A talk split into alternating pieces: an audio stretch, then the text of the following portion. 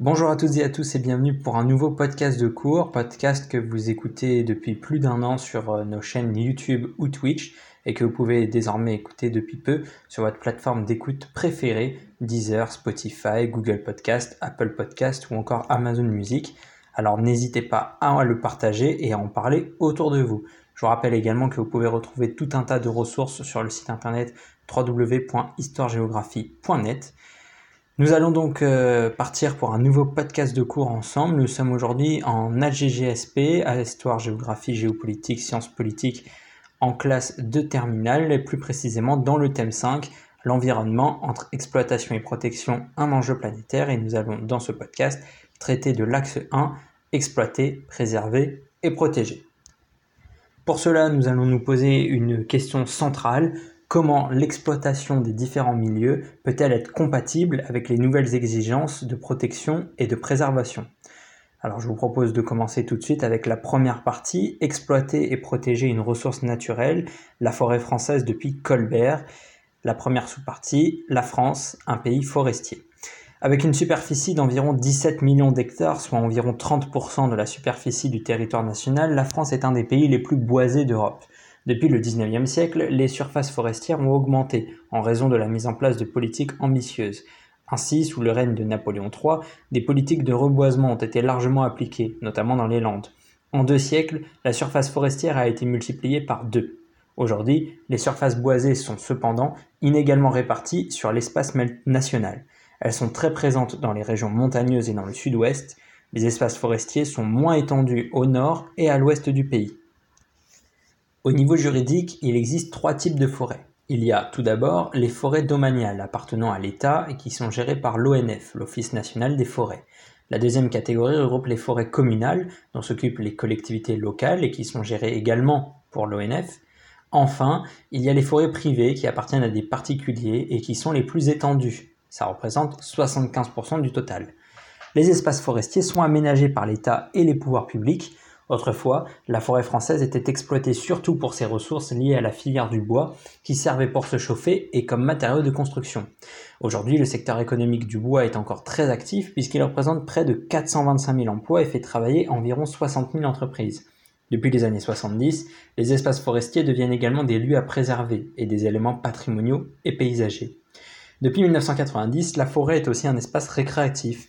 Lorsqu'elle est proche des grands centres urbains, elle devient un des lieux de loisirs très fréquentés. Par exemple, la forêt de Fontainebleau regroupe 15 millions de visiteurs par an. Il y a aussi celle de Sénart.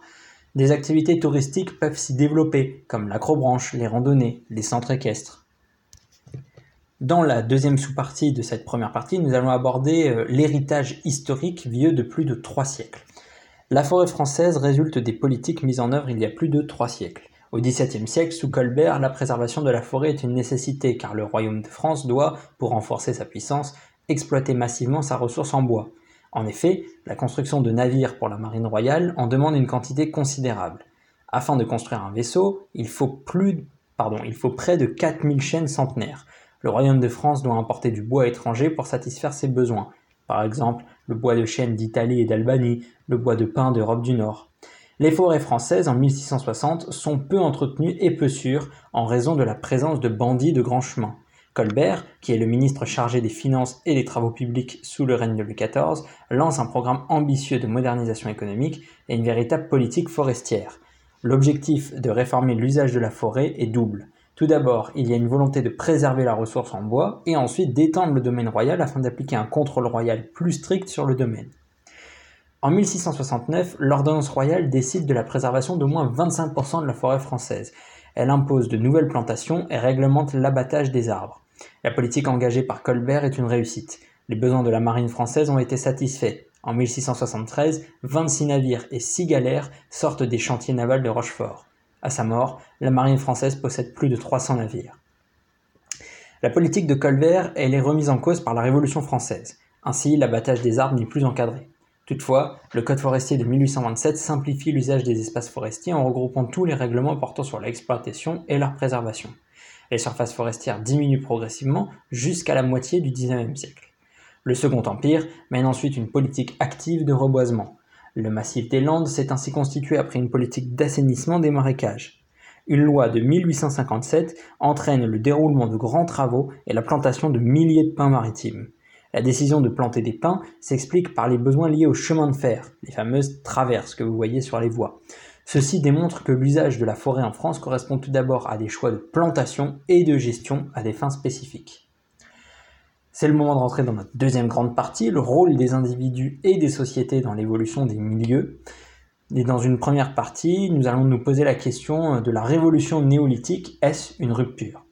Selon l'anthropologue et philosophe Claude Lévi-Strauss, l'histoire de l'humanité comprendrait deux ruptures majeures. La révolution néolithique, à partir de 10 000 ans avant notre ère, et la révolution industrielle du Xe siècle. Ces deux périodes historiques ont été caractérisées par une accélération de l'anthropisation, c'est-à-dire le processus par lequel les populations humaines modifient ou transforment l'environnement naturel, par exemple la déforestation, l'élevage, l'urbanisation, l'activité industrielle, qui sont parmi les principaux facteurs d'anthropisation. La période du néolithique, qui signifie pierre nouvelle en grec, désigne une période de la fin de la préhistoire s'étendant de 10 000 à 3 000 avant Jésus-Christ, au cours de laquelle les sociétés connaissent des modifications considérables en devenant sédentaires et agricoles. Par opposition, la période du paléolithique est caractérisée par une nomadisation de la société et la pratique de la chasse, de la pêche et de la cueillette. Les révolutions néolithiques ont eu lieu sur tous les continents, mais lors de périodes différentes. Les premières ont lieu dans les régions du croissant fertile, c'est-à-dire de l'Égypte à l'Irak actuel.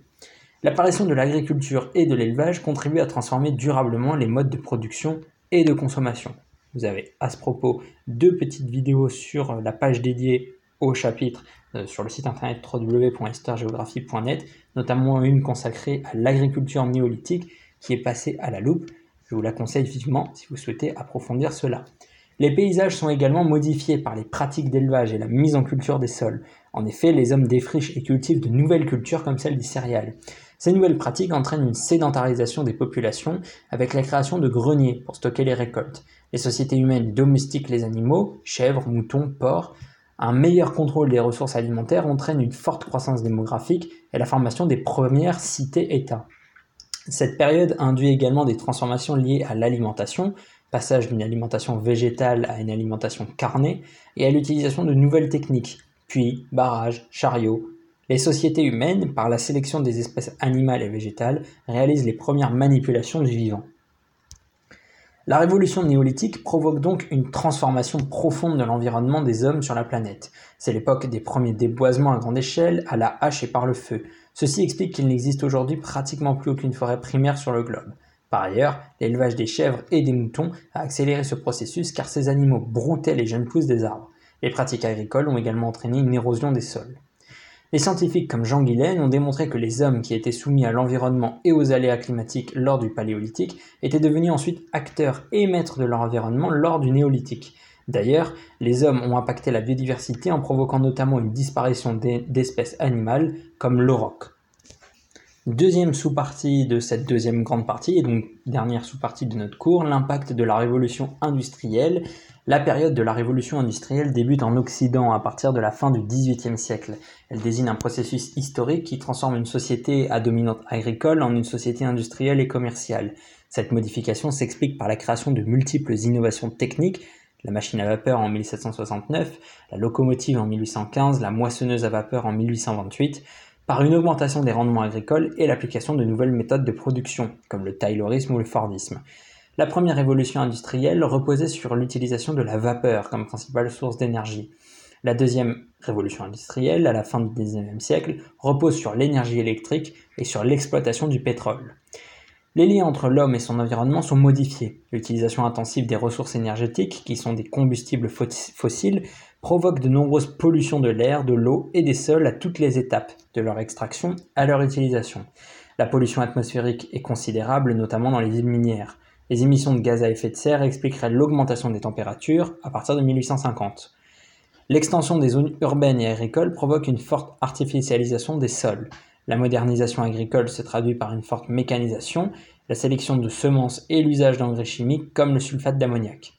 Cela entraîne une simplification des paysages ainsi qu'une dégradation des sols. La révolution des transports favorise les déplacements des marchandises et des hommes par le train, le bateau à vapeur et entraîne une exploitation de nouveaux espaces.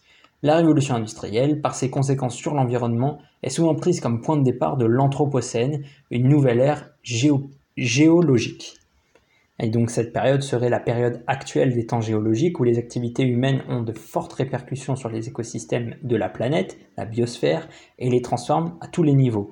Et donc, je vous le disais, on fait coïncider le début de l'Anthropocène avec celui de la révolution industrielle. Des politiques gouvernementales sont menées pour lutter contre la dégradation environnementale. Les travaux du baron Haussmann, fortement influencés par l'hygiénisme, c'est-à-dire un courant apparu au milieu du XIXe siècle qui prône une nouvelle approche de l'environnement humain, une amélioration du milieu entraîne une amélioration de l'état de santé des individus.